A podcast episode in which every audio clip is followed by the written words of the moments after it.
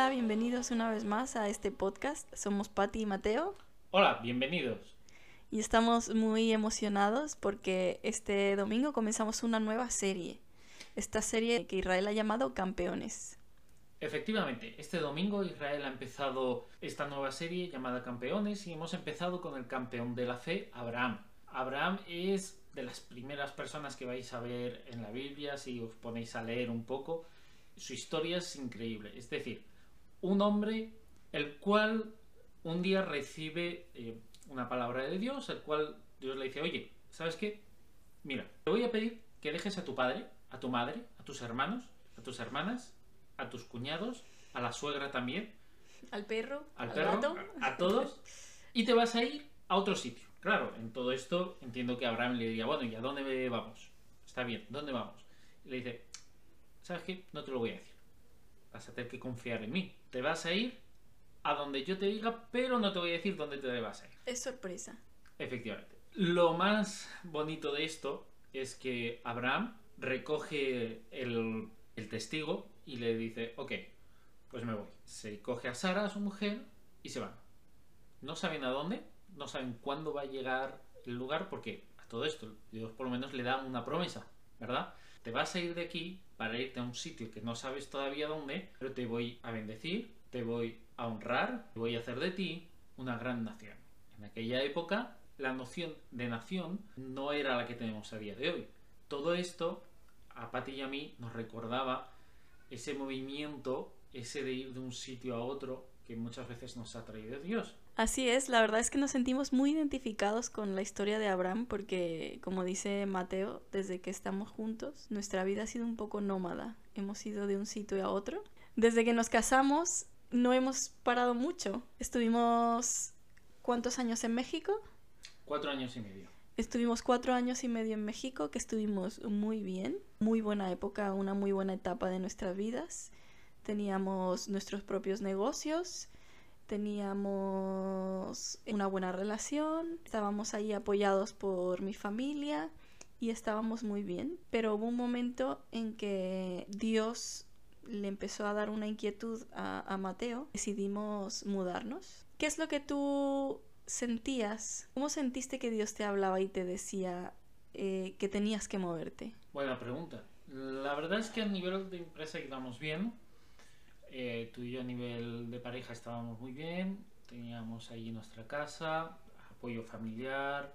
Todo el mundo nos quería, pero había algo por dentro, en mis tripas, digamos, que me removía, que era, que me estaba diciendo, aquí estás bien, pero este no es tu lugar. Entonces eh, me puse a orar, me puse a preguntarle, a hablar con Dios, ¿no? como en la serie anterior. Puse a hablar con él y después de un tiempo día que tenía que regresar a Europa. ¿De acuerdo? La- una de las razones era para mi familia, para ayudar a mi familia, pero luego me di cuenta que realmente no era tanto para ayudar a mi familia, es porque aquí teníamos proyectos, tenía yo proyectos abandonados. Entonces eh, un día nos a orar juntos, nos pusimos juntos como pareja y luego ya vino una confirmación que además fue muy bonita porque el día que decidimos que nos íbamos a ir a Europa, que íbamos a empezar a planear todas las cosas para ir a Europa, porque quieras o no, es eh, tienes que mover un montón entre papeleos, dinero, qué vas a hacer con los muebles, qué vas a hacer con tu casa y demás. ¿Cómo Pues, se lo vas a contar a tu familia? ¿Cómo se lo vas a contar a la, a la suegra?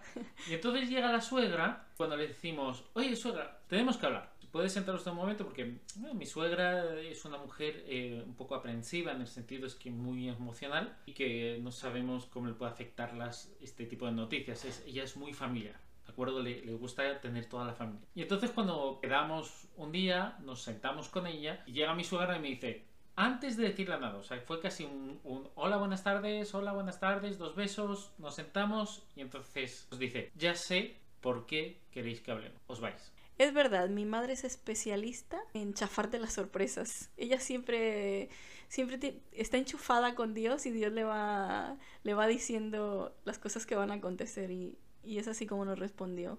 Nos quedamos boquiabiertos y, y nos, dio, nos trajo mucha paz y supimos que, que era de Dios el, el salirnos. Y yo he de confesar que, que yo también tenía una inquietud dentro de mí. Tenía esa inquietud de, de hay algo más tenemos que hacer algo. Entonces el tener esta inquietud dentro de mí, eh, sabía que venía de parte de Dios. De hecho empecé a tener sueños, no sé si te acuerdas, que te decía, sueño que estamos en, en, en Suiza, sueño que estamos en Europa y empecé a tener, a tener sueños y eso lo tomamos como, como una confirmación de parte de Dios también.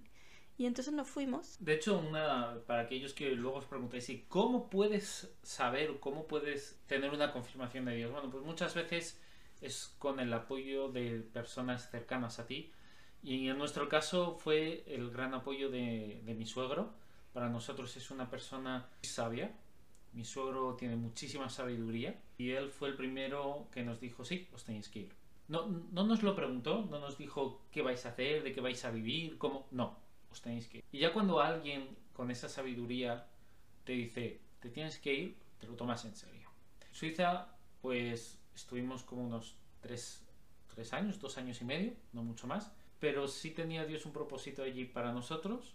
Fue ayudar a mi madre y a mi hermana. Y de ahí pues salimos con otras ganancias, más que económicas. Salimos con la ganancia de saber que ayudamos a mi madre y a mi hermana, con la ganancia de otra persona. Sí.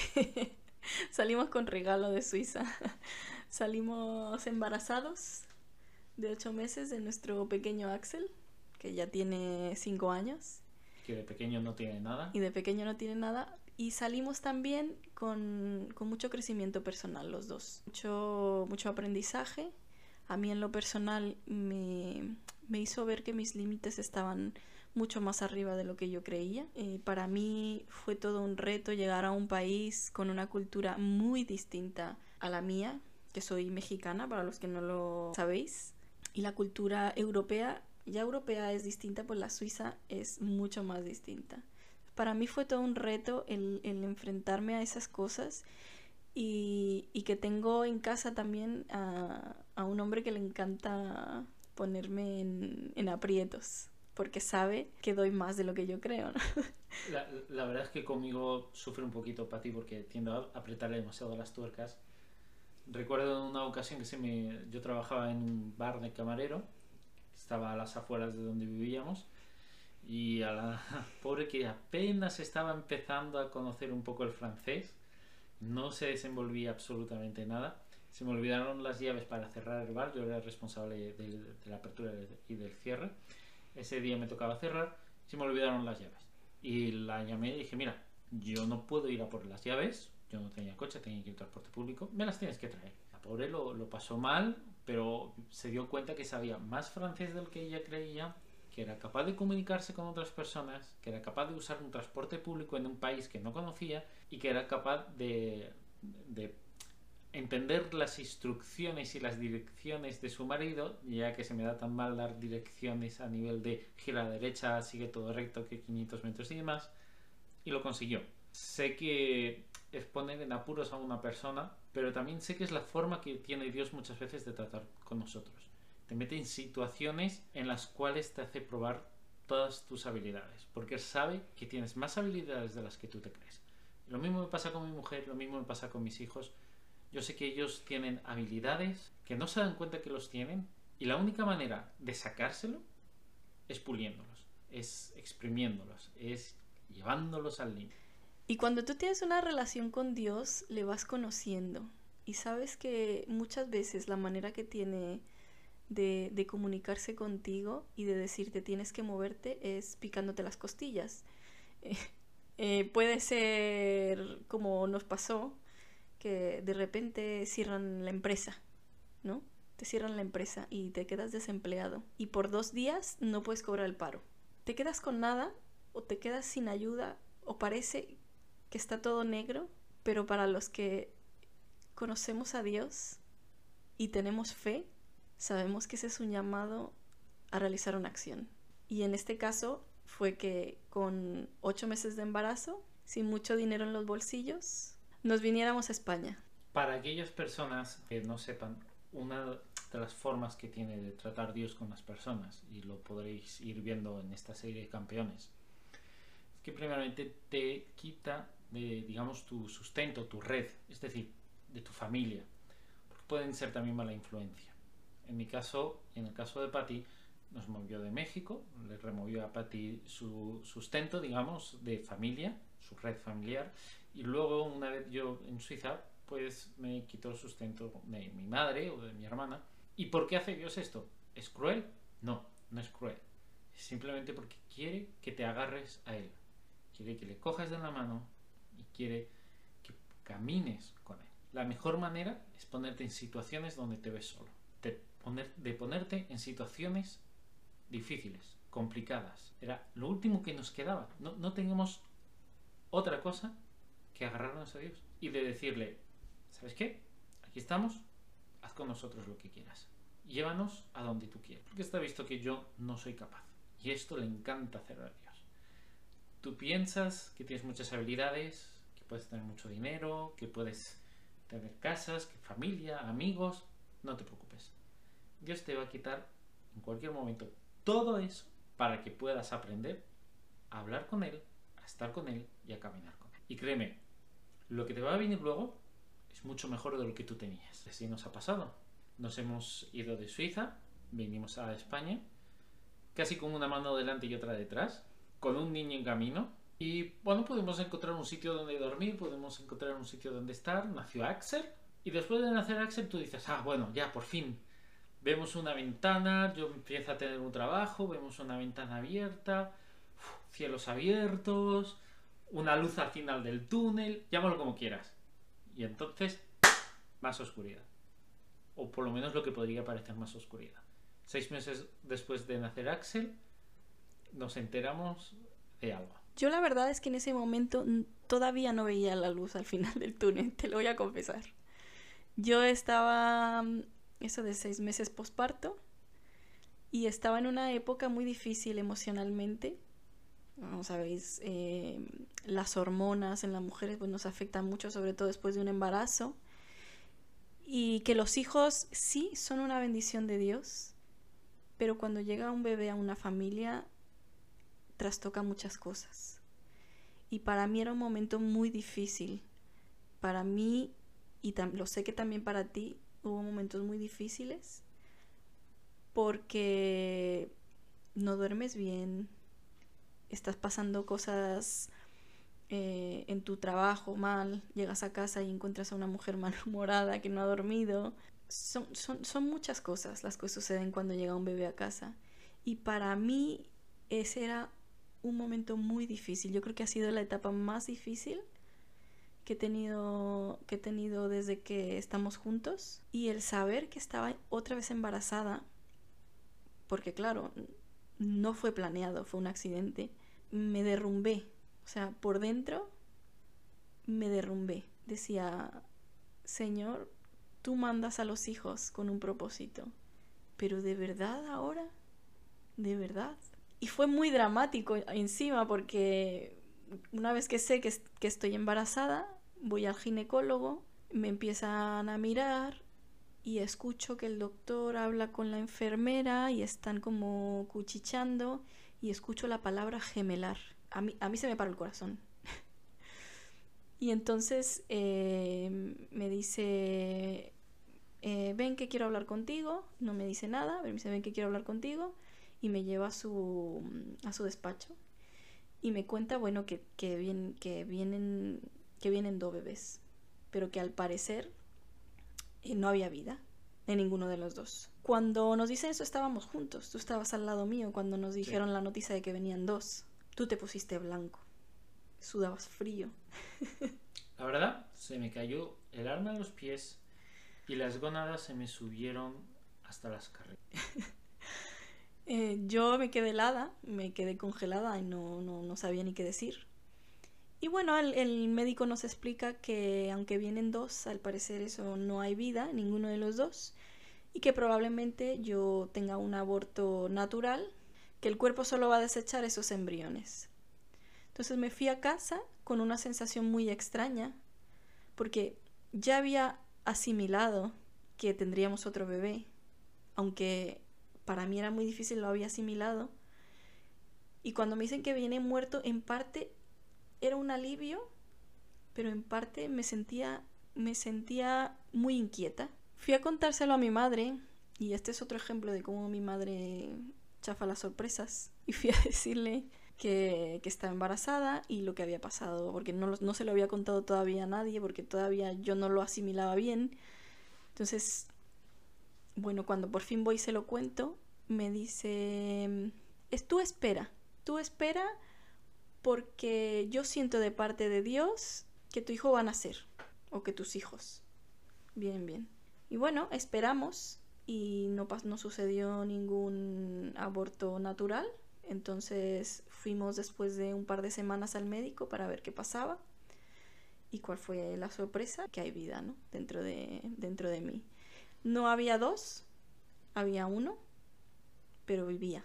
Y bueno, así es como apareció en nuestra vida Sofía. Parecía que venían dos, al final vino una. Os tengo que decir que tiene un carácter como si tuviese dos personas, porque tiene un carácter tremendo nuestra Sofía. La queremos mucho.